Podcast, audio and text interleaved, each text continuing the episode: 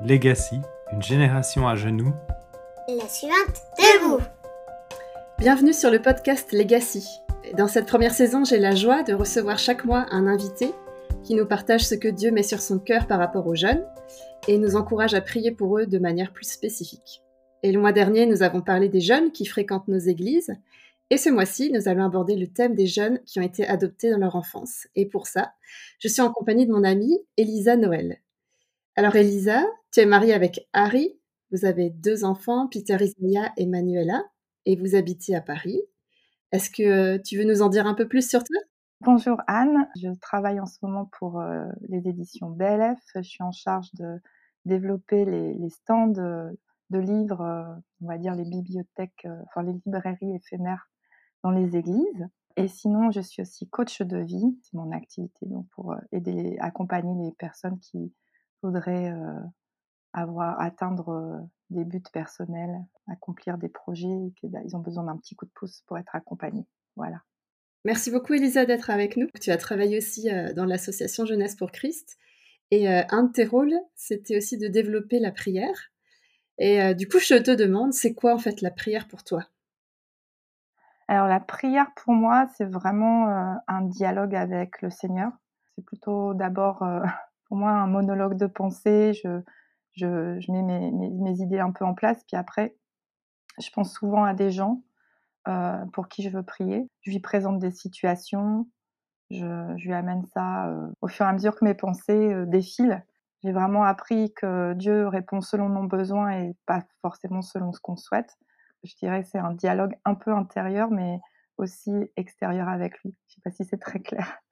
si, si, je comprends. C'est pas facile, il hein. faut, reconnaître que c'est pas évident. Moi, j'ai eu des périodes où j'écrivais des prières, j'ai eu des périodes où j'avais une liste de prières. Parfois, aujourd'hui, avec le smartphone, c'est pas mal aussi d'avoir euh, des petites notes. Euh, voilà, nous, dans l'église, on utilise e-pray, c'est à la fois euh, individuel et collectif. Tu peux mettre tes sujets de prière, des rappels, etc. Et puis, quand les prières sont, sont exaucées, ben, tu peux, tu peux le dire aussi aux autres. Mais c'est vrai que c'est un combat de prier pour moi toute seule, de manière régulière. Donc je prie plus facilement quand même avec d'autres personnes et j'ai remarqué que quand je prie de manière disciplinée avec d'autres personnes, automatiquement ma vie spirituelle, elle est, est beaucoup plus saine. J'ai remarqué aussi le je prie pour toi ou je vais prier pour toi pas tellement, ça marche pas trop, quoi. c'est une phrase qu'on dit facilement. Hein ouais, c'est une phrase qu'on dit facilement, mais je trouve mmh. que c'est bien de le faire tout de suite, en fait. Ouais. Avec la personne et tu dis, je vais prier pour toi, ou tu lui écris, ben, autant lui écrire une petite prière, ou autant lui laisser un petit, une petite note vocale, plutôt de dire, je vais prier pour toi. Ouais, tu as raison, de le faire tout de suite, c'est mieux. Je dirais que c'est mes petites différences depuis que je marche avec le Seigneur. C'est les, les, mmh gros défis, c'est la prière. C'est vrai que c'est l'arme la plus puissante qui existe et on, on s'en sert pas assez, je pense. Est-ce que tu as un souvenir à nous partager d'une prière peut-être que tu as faite quand tu étais enfant ou que quelqu'un a faite pour toi quand tu étais euh, plus jeune? Quand j'étais enfant, en fait, moi j'étais élevée par euh, une maman plutôt de tradition catho. Je devais en tout cas apprendre les Je vous salue Marie et le Notre Père euh, par cœur. J'ai eu une prière plus tard où j'étais vraiment très mal dans ma vie avant de devenir chrétienne. Où j'ai cherché même Jésus dans les églises catho juste en m'asseyant, juste parce que j'avais envie de trouver la paix. C'était un moment où j'étais suicidaire. Et c'est vrai qu'il y a eu un moment, je pense que je lui ai lancé ce défi de lui dire bah, si vraiment tu existes, euh, il faut que tu m'aides parce que là, je peux, j'en peux plus de vivre. Mmh C'était, euh, c'est un moment où, je pense qu'il a entendu ma première prière sincère. Sinon, pour répondre à ta question, bah, je sais que oui, qu'on a beaucoup prié pour moi. Je l'ai découvert bien plus tard dans ma vie. Mmh Effectivement, il y a quelqu'un qui priait pour moi depuis très longtemps. Et bon, on pourra en parler un peu plus tard. Quoi. Oui, ça marche. je pense que ça s'entend que Elisa, elle a toujours des histoires très passionnantes. On pourrait l'écouter parler pendant des heures. Aujourd'hui, voilà, je l'ai invitée dans ce podcast pour qu'elle nous parle d'un sujet plus précis. C'est, elle va nous parler en fait des enfants qui ont été adoptés et de la manière dont on pourrait prier de manière plus précise pour eux. Parce que toi-même, Elisa, en fait, tu es une enfant adoptée. Est-ce que tu veux nous dire quelques mots là-dessus? Oui, alors d'abord, la première chose que je vais te dire, Anne, c'est qu'en fait, aujourd'hui, moi, je ne suis plus une enfant adoptée. on parle toujours des adultes adoptés comme des enfants adoptés, mmh mais c'est assez infantilisant et j'ai moi-même eu le déclic en le, en le, lisant chez les autres et en écoutant d'autres personnes adoptées devenues adultes qui sont militants pour défendre nos droits. Et c'est vrai qu'en fait, ben moi je suis une personne qui était adoptée dans son enfance mais je ne suis Mmh plus une enfant adoptée. Enfin, voilà, je le dis aussi au micro, spécialement pour les personnes qui écoutent et qui ne sont pas au courant de ça, parce que c'est c'est important en fait de remettre l'adulte qu'on nous sommes devenus dans son contexte et que on a des choses à dire, on a on a des opinions et qu'on n'est plus des enfants en fait. Voilà. Bah, c'est super intéressant et merci beaucoup de m'avoir corrigé et du coup je pense que ça ça parle sûrement à d'autres personnes. Donc j'ai été adoptée à 7 mois et demi. Je suis arrivée en France, dans le nord de la France. J'étais, mes parents sont issus de la classe moyenne, on va dire. Ils sont tous les deux blancs. Moi, je suis coréenne, je suis née à Séoul. Donc je suis, je suis asiatique, évidemment. Dans les années 70, c'était pas du tout courant euh, d'avoir un couple français avec un enfant euh, d'une autre couleur et d'une autre ethnie. J'ai grandi voilà, dans ce, dans ce petit village. C'était pas évident parce que mes parents, ils ont ils n'ont pas eu une relation euh, topissime, c'était pas facile à la maison. Moi, j'ai, pas eu besoin, enfin, j'ai pas ressenti un besoin de rechercher mes origines avant l'âge de presque 30 ans. Et c'est vraiment par, je pense, par la volonté du Seigneur hein, que ça s'est fait. J'avais pas spécialement un besoin dans le sens où, peut-être dans la manière dont j'avais été élevée, je ne me permettais pas d'aller chercher mes origines. C'est-à-dire que mes parents étaient mes parents. On parlait un tout petit peu à la maison de la Corée, euh, très vaguement, vite fait. Si mes parents essayaient de m'y intéresser, moi, ça m'intéressait pas tellement. C'était presque voilà, un déni pour moi. Et puis eux, ils poussaient pas non plus. On m'a tellement dit que c'était comme si je sortais du ventre de maman. Mon père m'a tellement dit que ces deux ans d'attente, ça avait été plus long qu'une grossesse normale, qu'en fait, quelque part, je pense que je m'interdisais d'avoir le droit d'aller chercher mes origines. Et quand mmh. j'ai fait mine de dire à mes parents quelques années avant mes 30 ans que peut-être je serais peut-être intéressée, j'ai vu un reportage à passer à la télé de Coréens qui repartaient en Corée. J'ai vu que ma mère, ça lui a pas plu du tout à cette époque-là. Euh, mon père, il n'était pas fermé, mais j'ai pas vu non plus qu'il m'encourageait dans ce sens-là. Donc je me suis pas du tout autorisée à le faire. Et en fait, euh, ben, Dieu est Dieu et Dieu voulait des choses autrement pour moi. Et du coup, euh, j'ai eu la chance de rencontrer une collègue qui était aussi coréenne adoptée, qui allait aussi avoir 30 ans, et qui m'a donné le déclic en fait. En discutant avec elle, elle m'a dit Elisa, euh, tu sais, c'est super important de retrouver ses origines, surtout si tu, veux te marier, enfin si tu veux fonder une famille. Moi, j'ai des problèmes avec dans mes relations avec les, avec les mecs.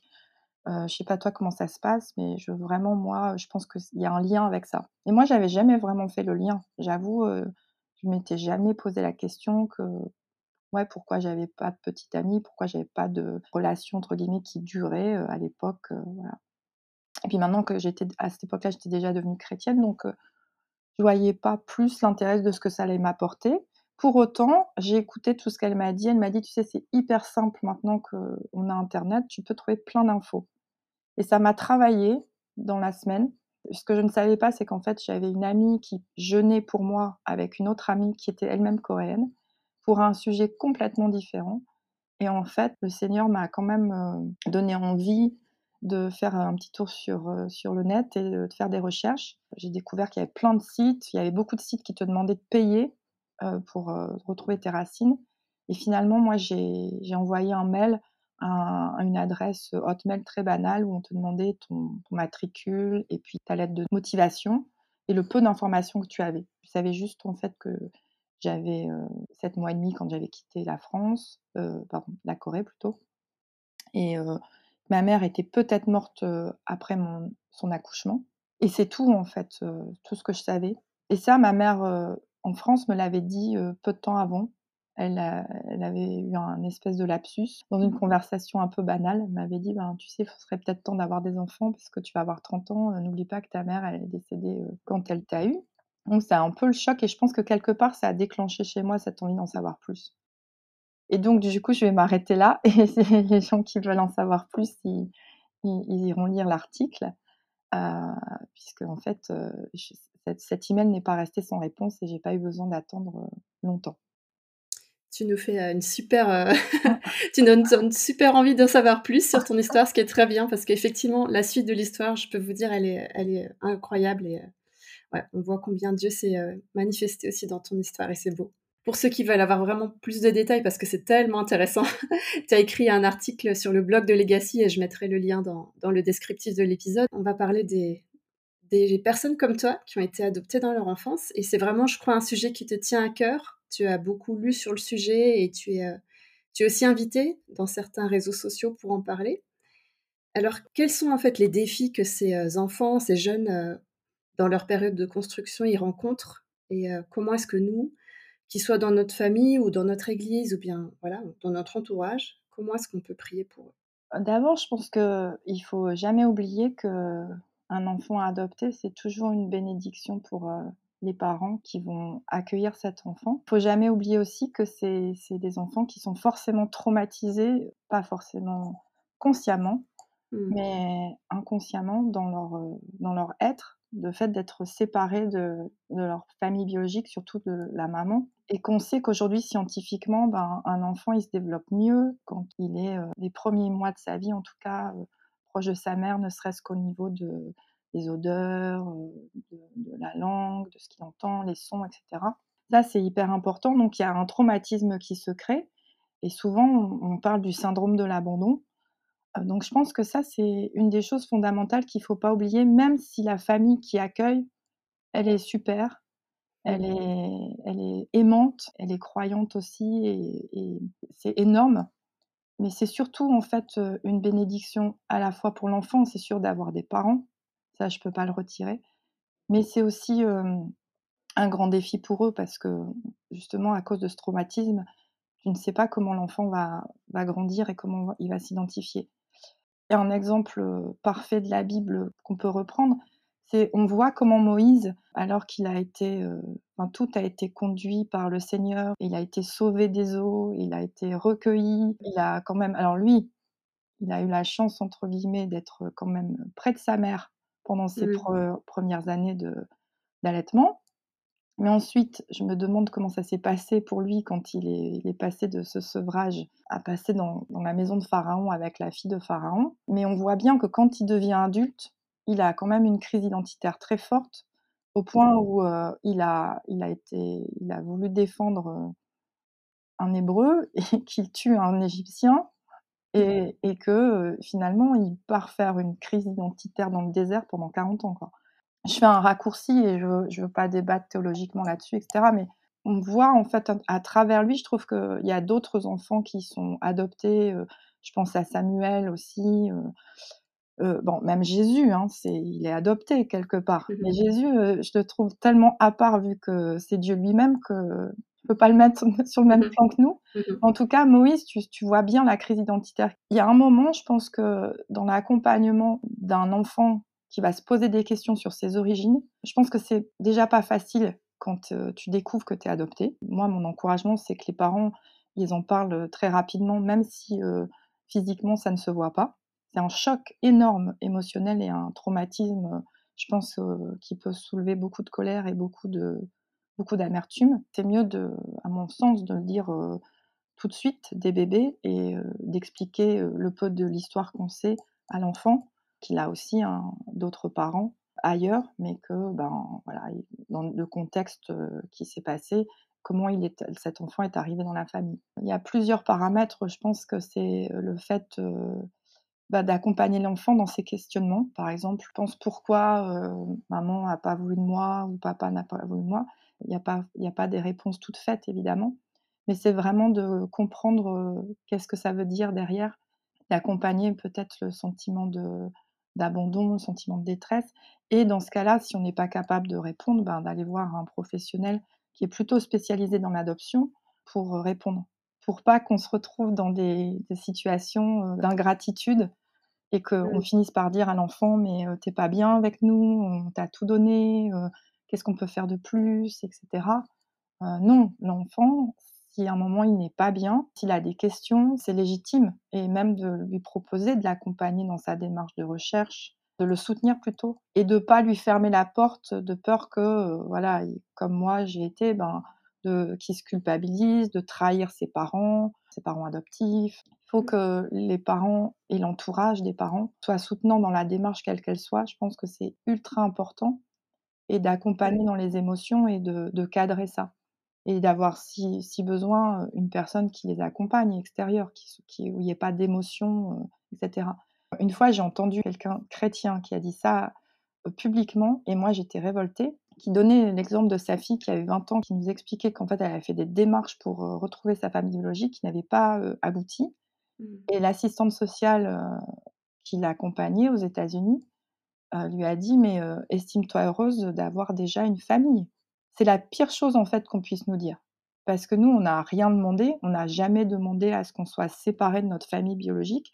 Évidemment, on ne sait pas si on aurait une vie meilleure ou une vie pire que celle qu'on a actuellement mais on ne peut pas nous, renvoyer à la figure tu devrais déjà t'estimer heureuse de, ça. C'est extrêmement blessant. Je pense que le, plus important, c'est vraiment d'écouter le questionnement de, de l'enfant.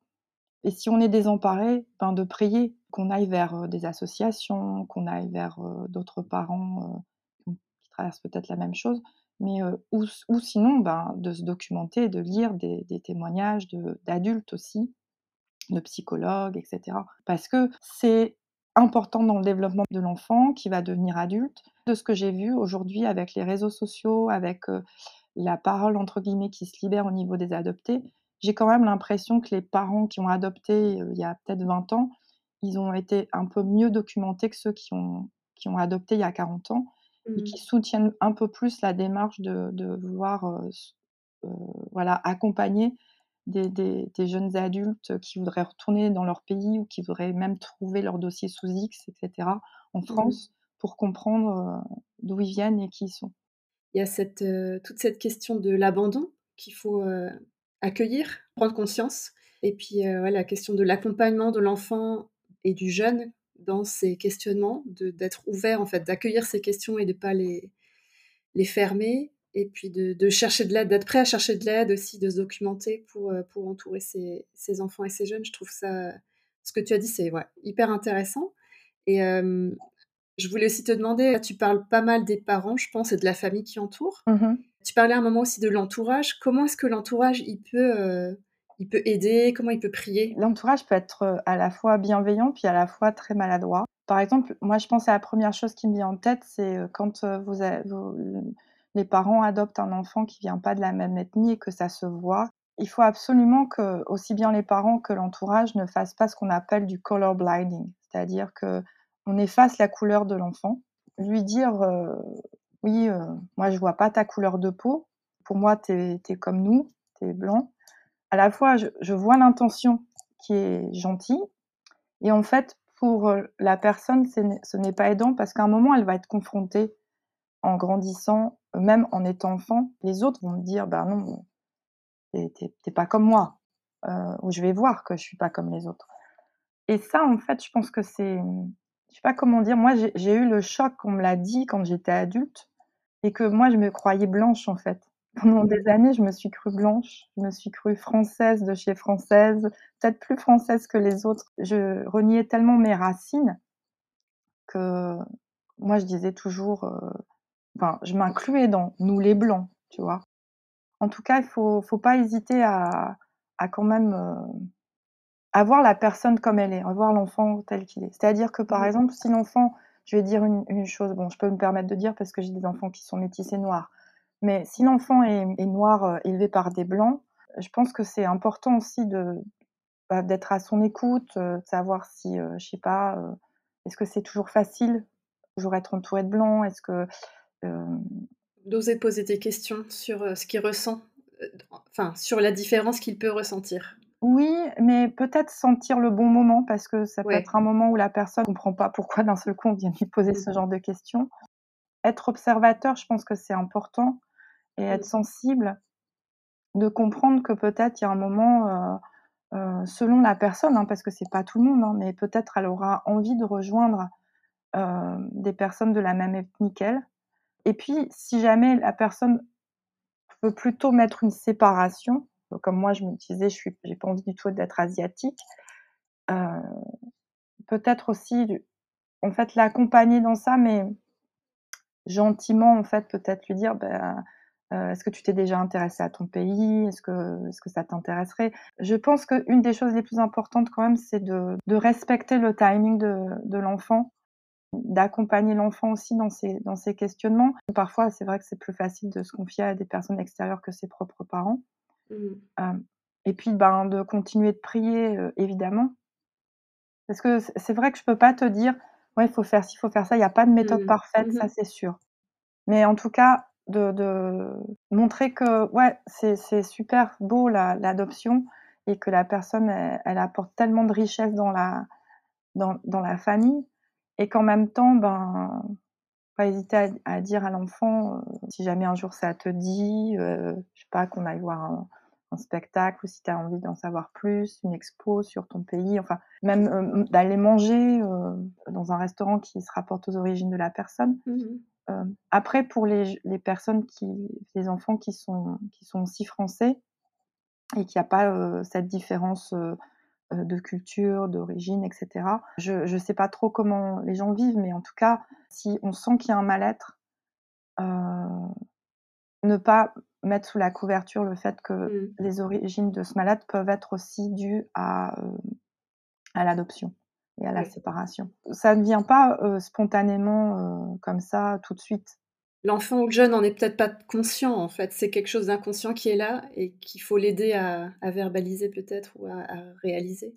C'est ça. Et puis dans le collectif euh, de la famille et des amis des parents, le collectif mental, ce sera, ben il a toujours été là. C'est tu vois, c'est mmh. l'enfant donc personne va forcément avoir envie en fait de faire le lien avec ça. Mmh Ce qui risque de se passer, c'est qu'à un moment ou un autre, peut-être ça n'arrivera jamais, peut-être ça arrivera. Euh, on a cette expression que j'ai découvert en anglais qui est euh, coming out of the fog, c'est-à-dire pour les adopter, c'est-à-dire sortir du brouillard. Il y a, y a parfois, en fait, quand tu deviens adulte, des révélations qui viennent par couche, où tu prends conscience de certaines choses qui font que tu te dis, ah ben oui, parce que je suis adoptée, ah bah oui, il y, y, a des choses que j'avais pas compris sur moi, sur ma construction, etc. Ça vient par couche, ça vient par vague, euh, ça vient par envie aussi. Je pense que dans l'entourage, il faut être prêt aussi à, à le recevoir parce que c'est pas évident. Moi, j'ai entendu des témoignages de personnes qui allaient bien jusqu'à 30 ans, 35 ans, et puis d'un seul coup qui, qui ont une crise existentielle, soit par rapport à un mmh. deuil, soit par rapport euh, à un changement de travail ou un burn-out ou enfin, une circonstance extérieure à la vie qui n'a rien à mmh. voir et d'un seul coup qui sont ramenés à leur propre histoire. Et là, en fait, c'est vrai que l'entourage ben, doit être prêt à, aussi à se dire ah ben, ça devait arriver. En fait, euh, voilà, les origines euh, de cette personne remontent et oui, on aurait peut-être dû en parler un peu plus souvent. Oui, on aurait peut-être dû l'accompagner un peu plus dans ses questionnements. Oui, on n'aurait peut-être pas dû euh, faire comme si c'était un sujet tabou, tu vois. Mmh. Mmh. Après, chacun fait comme il peut. Ça, mmh. je peux pas le retirer non plus aux familles. Mais mmh par exemple, tu vois, s'il y a des mal-être qui peuvent se traduire par des maladies de peau ou des ordres alimentaires, plein de choses qu'on pourrait dire psychiatriques ou psychologiques, ben, ne pas hésiter même à, dire aux parents, ben, tu crois pas que ce serait mmh bien de, permettre à l'enfant de parler sur, sur des, comment elle se sent en tant qu'adoptée, etc., et d'aller voir un professionnel. Je pense que ça, c'est hyper important.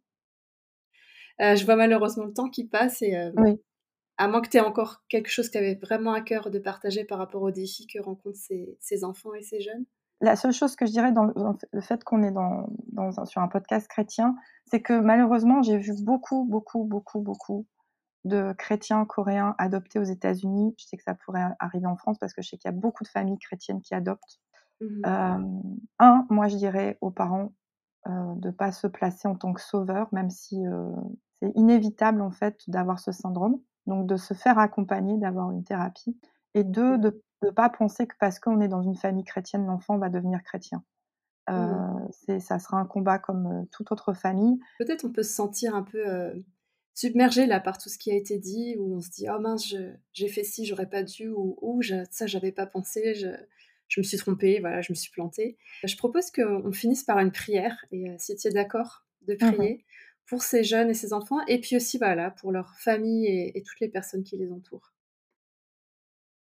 Ben, Seigneur, je te remercie pour cette opportunité que tu nous donnes aujourd'hui de pouvoir venir devant toi, devant ton trône, Seigneur, pour prier pour toutes les personnes adoptées, en particulier des enfants, des jeunes enfants, des bébés qui viennent d'être adoptés en France par des familles qui les accueillent avec tant d'attentes et tant d'amour, Seigneur. Je te prie que tu puisses diriger chaque chose, chaque pas, chaque geste d'amour, qu'il puisse y avoir une connexion particulière entre les parents et leurs enfants, que tu puisses protéger les pensées aussi bien des parents que des, enfants, que de l'entourage aussi, et que ta vérité, que ta parole reste, parce que tu es celui qui ne nous abandonnera jamais, tu es notre Père céleste à tous, Seigneur, qui nous connaît chacun parfaitement dans nos difficultés, dans nos épreuves, aussi dans nos joies qu'on peut partager.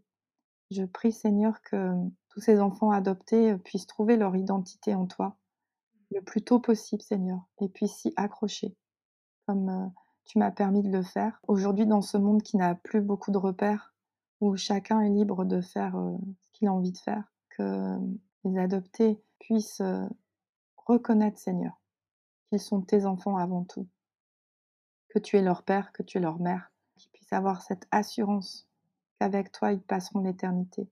Même dans les moments de tristesse, même dans les moments de dépression, tu es là, tu entends leurs cris. Et dans les moments de joie aussi, tu, tu exaltes avec eux, Seigneur. Je prie particulièrement aussi pour les familles, pour les parents, qu'elles puissent tenir ferme que tu puisses les accompagner de, différentes manières, tu puisses les, aider vraiment à y voir plus clair quand parfois elles sont déroutées par des situations. Tu enlèves toute culpabilité et que tu puisses te glorifier vraiment dans la vie de, chacun d'entre nous, Seigneur. Que l'adoption reste une belle chose, une belle histoire grâce à toi, Seigneur. Parce qu'au fond, Seigneur, tu nous as tous adoptés et tu es notre Père d'adoption, Père. Au nom de Jésus. Amen. Amen.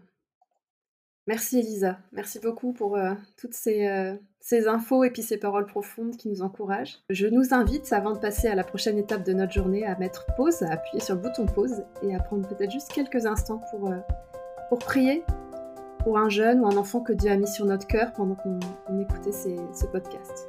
Voilà, à Legacy, on croit que chaque jeune compte que chaque prière compte. Bonne journée à tous.